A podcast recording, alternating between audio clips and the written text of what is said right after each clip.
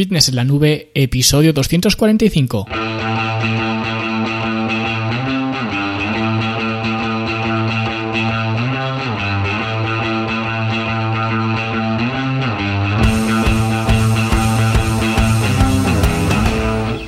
Bienvenidos a todos un viernes más aquí a vuestro podcast a Fitness en la Nube donde hablamos de fitness, de nutrición, de entrenamiento y donde cada viernes, cada semana os traigo las técnicas, estrategias, trucos, consejos y como lo queráis llamar para que construyáis un mejor físico y tengáis un estilo de vida más activo y más saludable. Hoy vamos a hablar de un tema que de hecho yo os propuse en su momento y que vosotros eh, de hecho confirmasteis por activa y por pasiva casi de forma inmediata que queríais que hablara de esto y es de cómo medir la grasa corporal. Así que si tienes interés en saber diferentes formas de medir la grasa corporal y cuál es la que yo recomiendo y cómo se puede llevar fácilmente el control del progreso de la grasa corporal, pues quédate escuchando porque hoy vas a aprender a hacerlo. Y antes, como siempre, hablamos de la Academia de Fitness en la Nube, como no, la academia para verte mejor, sentirte mejor y rendir mejor, donde esta semana también hemos hablado de la grasa corporal, como vamos a hacer aquí hoy, porque hemos continuado con el curso para planificar una fase de definición y hemos hecho ya la clase sobre los ajustes en la etapa de definición, que quizás puede ser una de las clases más importantes el saber cómo y sobre todo cuándo hacer los ajustes en la dieta y es precisamente lo que hablamos en esta clase. Así que no os la perdáis porque si estáis haciendo una fase de definición, la forma de hacer ajustes pues debe estar bastante clara. Y eso es lo que hemos eh, tenido esta semana. Hemos aprendido a hacer ajustes en la fase de definición, pero ya sabéis que además de esto tenemos otros cursos, talleres, entrenamientos, tanto para hacer en casa, obviamente, como para hacer en el gimnasio, la herramienta de controlar nuestro progreso y hacer precisamente estos ajustes de los que hablaba, de los que hemos hablado esta semana. Y todo esto, como digo, pues está dentro de la academia, incluido para vosotros y vosotras. Así que si queréis entrar, ya sabéis dónde tenéis que ir, ya sabéis dónde está la puerta en fitnessenlanube.com. Y también os comento que esta semana, además de esto, del curso de definición, de la academia y demás, también os he subido un vídeo a YouTube haciendo un análisis de la prensa de piernas, ¿vale? Pero un análisis digamos de verdad, no simplemente de cómo se cargan los discos y cómo se mueve la prensa, de cómo se hace el ejercicio, digamos, sino un análisis de lo que realmente hace el ejercicio, no de cómo se hace, sino de lo que hace el ejercicio en nosotros, explicando por qué, por ejemplo, en una sentadilla levantas más peso que en una prensa y siempre vas a levantar más, eh, más peso en una eh, sentadilla que en una prensa. Pero esto realmente no es casualidad, son matemáticas puras, ¿vale? Y de hecho en el vídeo os explico por qué. Y también eh, porque si recordáis en el episodio de los tres mejores y los tres peores ejercicios de cuádriceps, coloqué la prensa de piernas en la lista de los tres peores ejercicios. Y en este vídeo pues vais a comprender por qué lo hice, por qué lo coloqué ahí. Y en definitiva pues creo que es un buen análisis. También os digo que es un análisis a mano alzada, eso sí, pero creo que sirve para que comprendáis bien la función de este ejercicio. Así que echadle un vistazo porque os va a aclarar muchas dudas. Lo tenéis en el canal, ¿vale? De YouTube que se llama eh, con mi nombre, Luis Carballo, y ahí como digo lo tenéis eh, todo. Y venga, ahora sí vamos a ver lo que nos interesa hoy, que tenemos mucha chicha por delante y seguro que además estáis impacientes porque el tema de cómo medir la grasa corporal es algo que por alguna razón os interesa muchísimo. De hecho, cuando lo planteé en su momento, así que me vino un poco eh, en el aire y lo, lo, planteé en el podcast de hablar sobre esto, muchísima gente me dijo que sí, que sí, que quería hablar o que quería que yo hablara de, de todo esto. Y digo que por alguna razón eh, tenemos esta inclinación hacia el tema de la grasa corporal, porque ya digo, debe haber alguna razón, no sé si emocional o, social o no sé de qué tipo, pero en el mundo de fitness la gente está muy vinculada a ese número, a ese porcentaje de grasa. Es decir, la gente le da mucha importancia a cuánta grasa exactamente tiene y todo el mundo quiere saberlo, ¿no? Por eso ahora todas las básculas estas inteligentes te incluyen la medición de la grasa corporal, que esto lo veremos eh, a continuación, pero lo hacen porque todo el mundo quiere saber cuánto es ese número, es decir, lo hacen por, por algo, ¿no? Por una demanda del público, del mercado. Entonces, todo el mundo quiere saber esto, pues yo te lo doy. Y esto realmente, y en mi opinión, y esto sí que es una opinión, yo opino que no debería ser así, porque teniendo un porcentaje de grasa adecuado, que ya vimos en otro episodio, que os dejaré también en las notas del programa, cuánto sería más o menos un porcentaje adecuado para hombres y para mujeres, que más o menos ya os adelanto que para mujeres era menos del 30% y los hombres más o menos menos del 20%. Estando por debajo de esos límites ya va a ser un porcentaje de grasa saludable, con lo cual no veo la necesidad de, de saber exactamente si es un 18 o es un 14, ¿vale? Pero ya digo, es mi humilde opinión y tampoco voy a ser hipócrita porque no voy a decir que nunca me haya importado ese número porque hace años sí que me importaba, ¿vale? Es cierto y quería saber pues cuánta grasa tenía y si quería bajarla y si tenía un 14 pues quería un 12 y cuando tenía un 12 quería un 10, ¿vale? Pero con el tiempo pues te das cuenta de que eh, nosotros, nuestra apariencia física y nosotros en general, solo somos una representación de nuestros hábitos diarios, con lo cual tú te representas más con los hábitos que tienes cada día que con el numerito que marca tu porcentaje de, grasa, sea cual sea el, método que utilices para medirlo, ¿vale? Porque os voy a contar una pequeña historia que además se me está viniendo a la cabeza ahora mismo, antes de empezar con los diferentes eh, métodos de medición, pero es que sinceramente la tecnología especialmente aplicada al mundo del fitness, aunque creo que la tecnología en general, en cualquier ámbito, creo que nos está volviendo un poco imbéciles, porque dejamos que esa tecnología nos guíe sin cuestionar nada.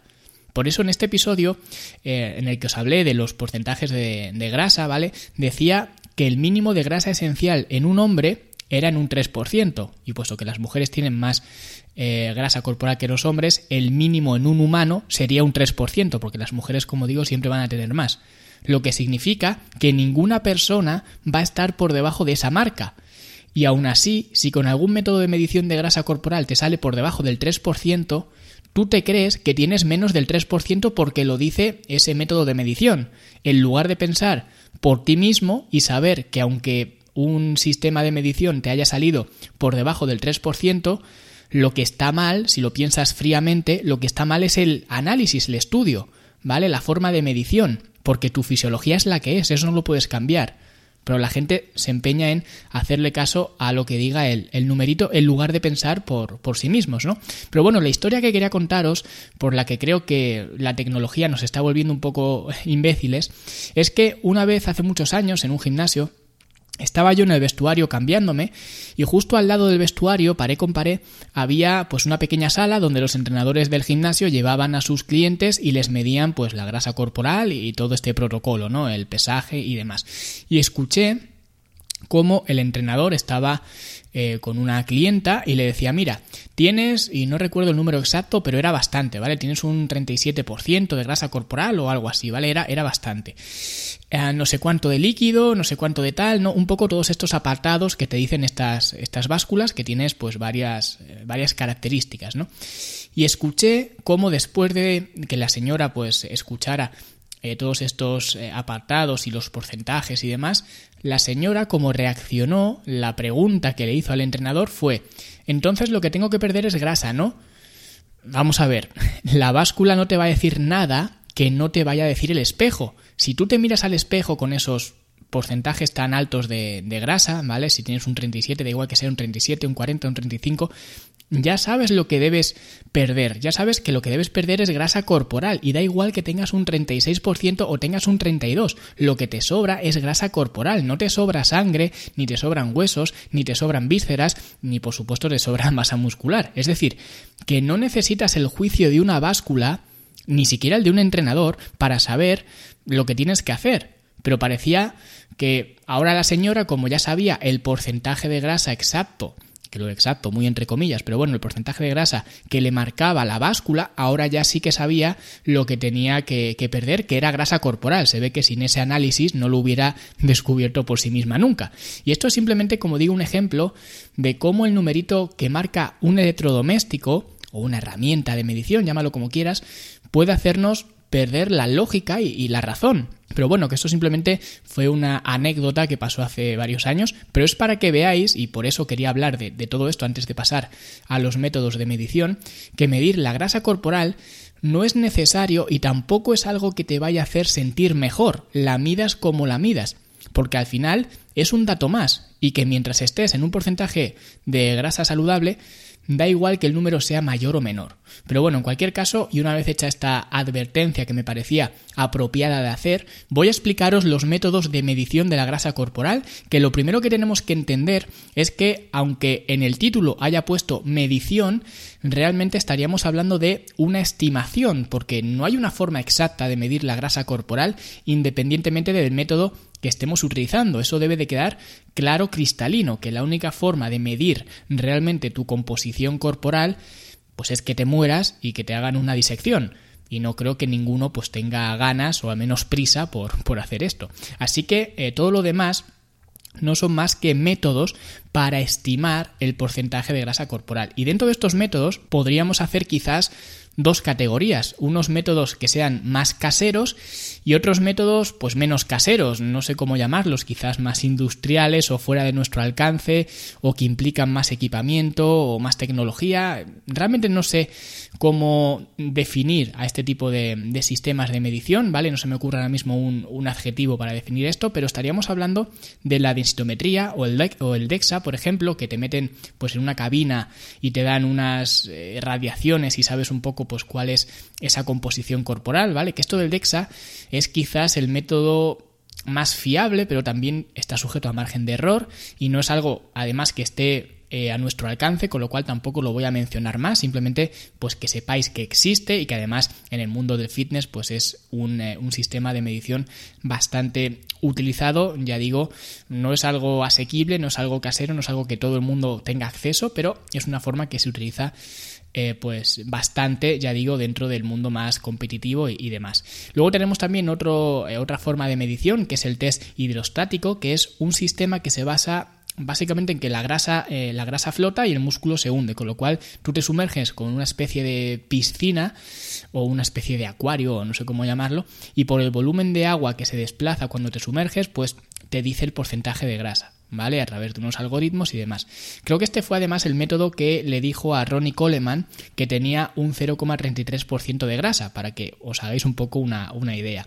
Y luego también hay otro que se llama Botpod, creo que es, eh, creo que es parecido al, al del agua, ¿vale? Pero con aire. Te metes en una cabina que parece como un huevo y por el desplazamiento de aire de la presión de la cámara, pues te mide ese porcentaje de grasa, ¿vale? De nuevo, a través de unos algoritmos, pues te dice el porcentaje de grasa que puedes tener. Que la verdad, no tengo prácticamente experiencia con ninguno de estos métodos, con lo cual tampoco puedo hablar mucho de ellos, simplemente eh, sé que son métodos eh, que no son caseros, ¿vale? Con lo cual ya no me interesan mucho y que como todos los métodos tienen un margen de error. Quizás más pequeño que los métodos caseros, pero como he dicho, ningún método es exacto, pero está bien que aunque no los vayáis a utilizar, o al menos la mayoría de vosotros no los vayáis a utilizar, pues que los conozcáis. Y si queréis utilizarlo, pues ya sabéis que tendréis que ir a alguna clínica donde tengan estos aparatos y pagar la prueba, que a mí, por ejemplo, pues es algo que no me compensa en, en absoluto hacerlo, pero cada uno pues verá lo que, lo que hace. Y ahora pasamos a los métodos caseros que son los que más tiempo nos van a llevar de comentar aquí en el podcast porque son los más accesibles para nosotros y por tanto son los que más nos interesan. Y voy a comenzar con el rey de las mediciones de la grasa corporal que es el de la bioimpedancia eléctrica que es básicamente lo que usan eh, pues esas básculas de las que hablaba antes, las básculas inteligentes que ahora parece que todo el mundo tiene una báscula inteligente de estas y os voy a contar un poco cómo funciona así de forma rápida normalmente hay dos tipos de básculas una que son eh, pues iguales que las básculas de baño normales y otras básculas donde además tienes que agarrar como unos manerales, un manillar, como si fuera el manillar de una moto y esto se hace porque la bipedancia funciona metiendo una carga eléctrica muy pequeñita que ni siquiera la notas, pero mete una carga eléctrica por un lado del cuerpo y lo que hace es medir el tiempo que pasa desde que esa carga eléctrica entra por un lado del cuerpo hasta que sale por el otro lado. Y por eso siempre que uséis estas básculas tenéis que usarlas de descalzos, ¿vale? Sin calcetines y sin nada, y sin zapatos, por supuesto, sin nada, simplemente descalzos en contacto directo con la piel. Y si usáis estos manillares, pues no uséis guantes ni nada de esto, ¿vale? Que es algo más raro de, hacer, que alguien eh, se pese con guantes, pero bueno, que, que, lo sepáis, que siempre tenéis que estar en contacto directo con la piel. Y el principio de esto es que el cuerpo principalmente está compuesto por agua y por otros materiales que son conductores o son relativamente buenos conductores de la electricidad como el músculo o los huesos.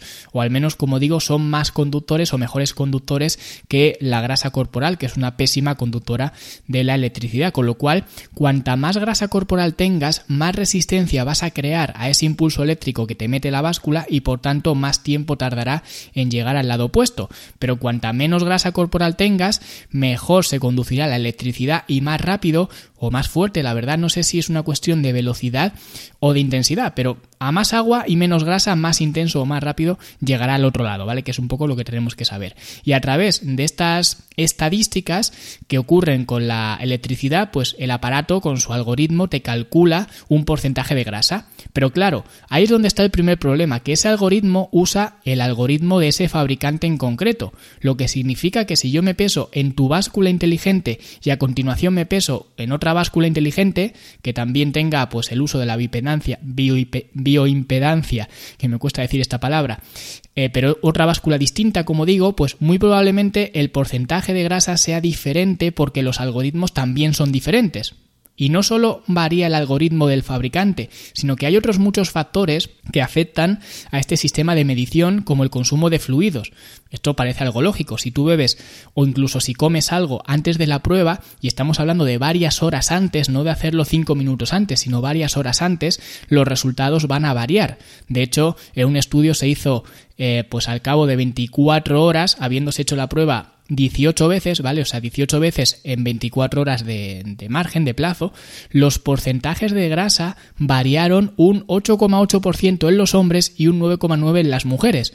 Por lo que según este sistema de medición, dentro del mismo día, dependiendo de cuándo te peses, lógicamente esto afectará a la cantidad de comida y de bebida que tengas en el estómago, pues puedes tener un 8% más o menos de grasa corporal.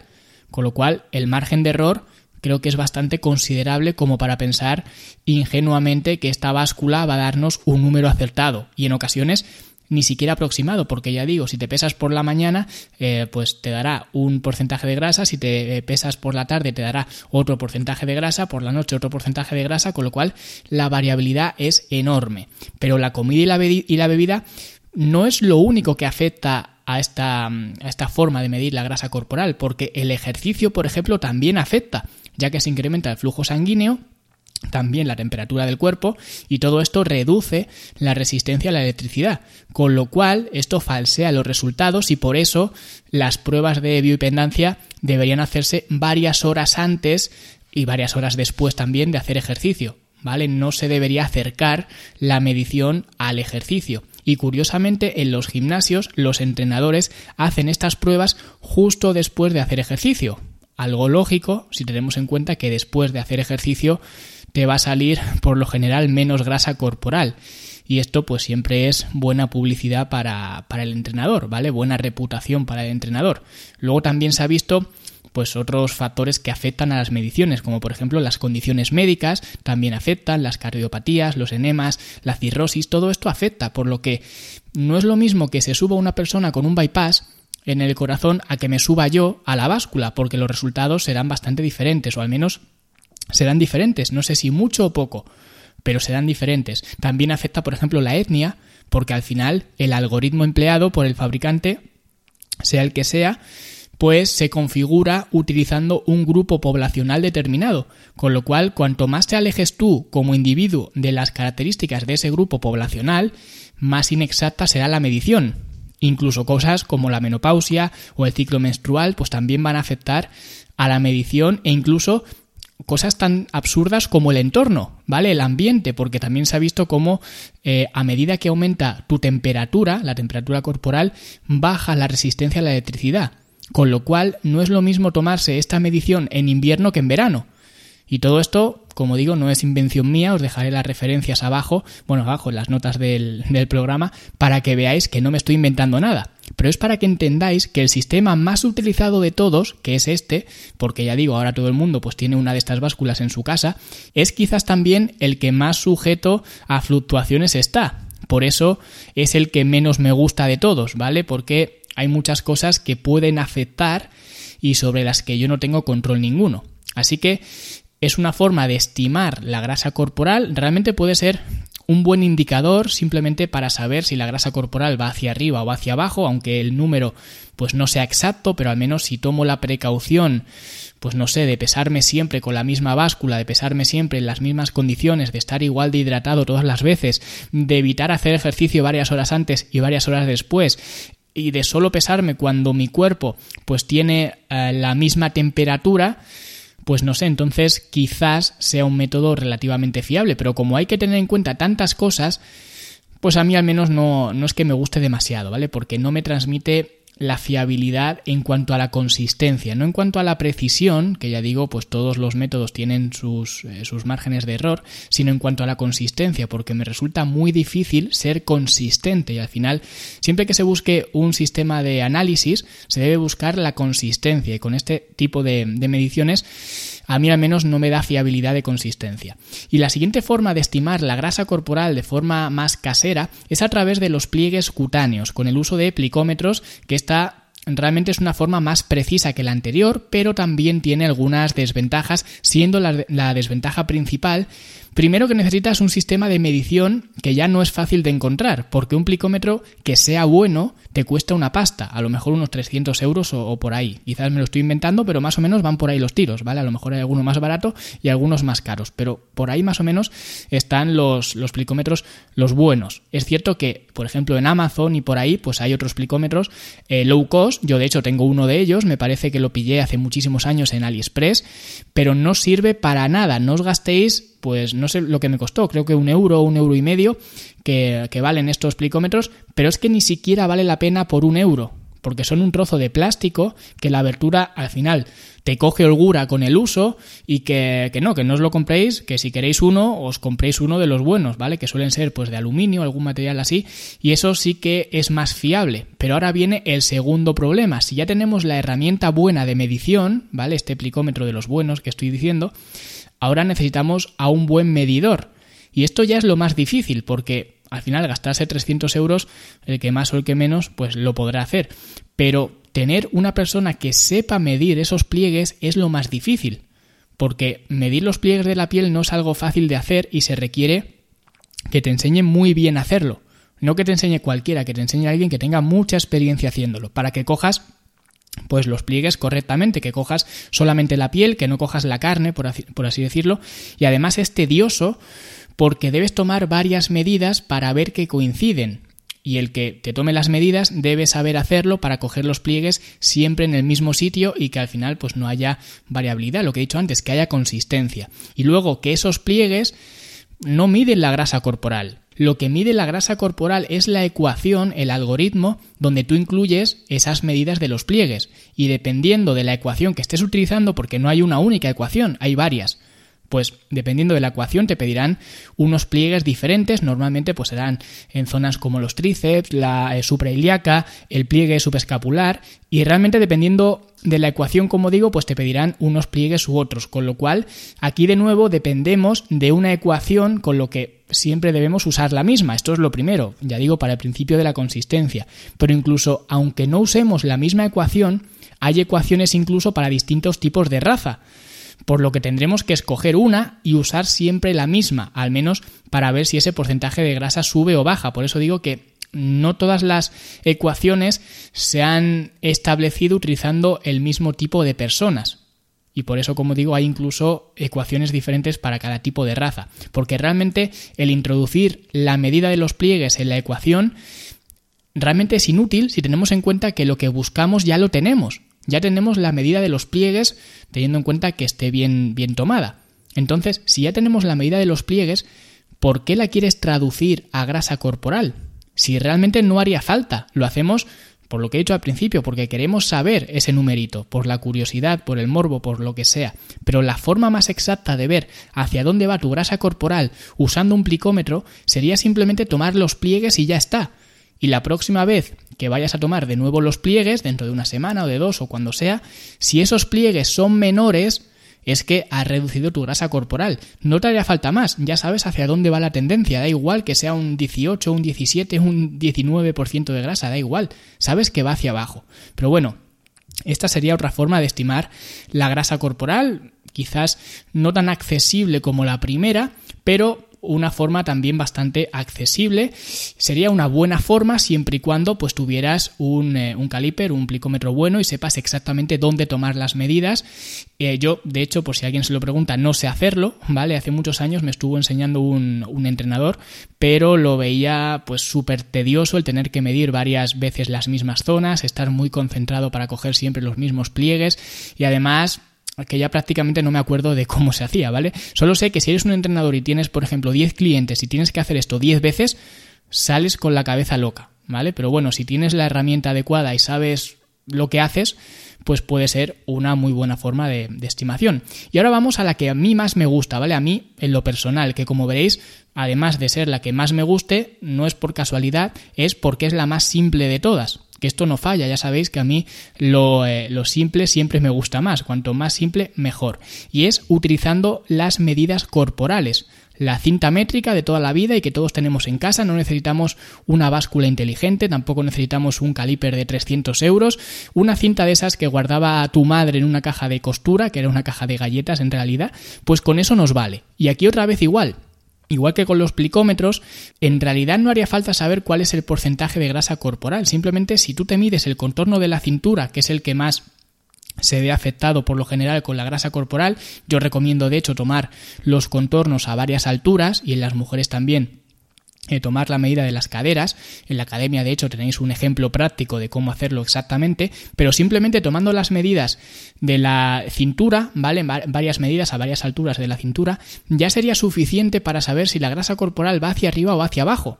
Y al igual que con los plicómetros, si luego esa medida la quieres traducir por así decirlo, a porcentaje de grasa corporal, pues hay varias ecuaciones que te hacen esa estimación o esa conversión, por así decirlo. La más famosa creo que es la de la Marina de los Estados Unidos, ¿vale? Aunque hay otras más. Yo creo que en la academia además esta es la que, la que utilizamos, pero lo que he dicho antes, da igual cuál se use mientras siempre se use la misma, porque lo más importante es la consistencia. Si tú siempre usas la misma y te dice que tienes un 18% de grasa corporal hoy, aunque tengas realmente un 22, si el mes que viene te vuelves a pesar o te vuelves a hacer la, medición y ahora resulta que tienes un 15%, que has bajado de ese 18 que te marcaba a un 15%, a lo mejor ahora tampoco tienes un 15% y tienes ahora sí un 18 o un 19. Pero lo que sabes seguro es que de la primera vez ahora ha bajado ese porcentaje de grasa y eso es lo que te interesa. Al final, eso es lo que buscas, la tendencia más que el número exacto. Pero como digo, cualquier ecuación te va a poder traducir, por así decirlo, las medidas corporales a grasa corporal. Ya digo, si buscáis eh, la fórmula de la marina, pues la vais a encontrar en, Google y, y ya está. Pero normalmente todas las ecuaciones funcionan igual. Se toma la medida de alguna zona que esté pues poco sujeta a la acumulación de grasa corporal, normalmente es el cuello, en otras he visto también que se usa la muñeca, por ejemplo, que son zonas donde no se acumula apenas eh, grasa corporal, y básicamente esa medida se toma como referencia y se compara con las medidas, como he dicho antes, de la cintura. A veces se pide pues eh, la cintura a la altura del ombligo, otras veces más arriba, otras veces más abajo. En mujeres algunas veces se toma diferente a los, a los hombres, ¿vale? Pero independientemente de esto, usan las medidas corporales para estimar un porcentaje de grasa y este es el método que utilizamos en la academia y que yo personalmente uso con, con mis clientes, no para saber exactamente el número que marca, porque ya hemos visto que no hay forma de, de saberlo, sino para ver un poco la tendencia, que yo sinceramente con ver la tendencia de los contornos yo ya tendría suficiente, pero como muchos clientes quieren ver la evolución de ese porcentaje de grasa, y de hecho de alguna forma a mí también me interesa enseñárselo a los clientes, por lo que he dicho antes, por saber cuándo un porcentaje de grasa es muy elevado o cuándo es correcto, ¿vale? Pero sobre todo si ya es un porcentaje de grasa correcto, tampoco me interesa mucho enseñárselo, pero sí que si una persona, un hombre, por ejemplo, tiene un 25% de grasa corporal, a mí me interesa que vea ese 25% de grasa corporal como algo malo que hay que solucionarlo. Es decir, que ya no es una cuestión de ego, de verse en el espejo de una forma más estética o lo que sea, que es una cuestión de salud, es una cuestión de tener un porcentaje de grasa corporal saludable. Entonces realmente me sirve que vea pues ese porcentaje estimado de grasa corporal para que vea que tiene que trabajar sobre ese porcentaje, que tiene que bajar, que es una necesidad.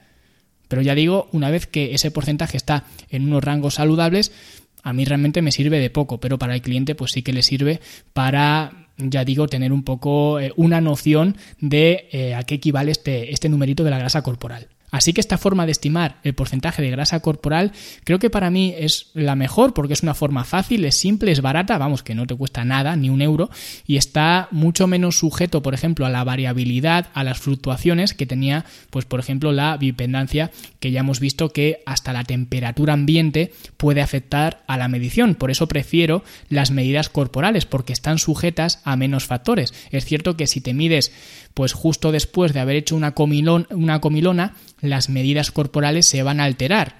Pero con que te midas en ayunas, creo que no puede haber más cosas que falseen los resultados, ni tu etnia, ni la temperatura, ni tus condiciones médicas, porque los contornos son los que son, ¿vale? Si eres negro, como si eres blanco, como si eres lo que seas, ¿vale? Y por esa simplicidad es la forma que yo eh, prefiero de estimar la grasa corporal.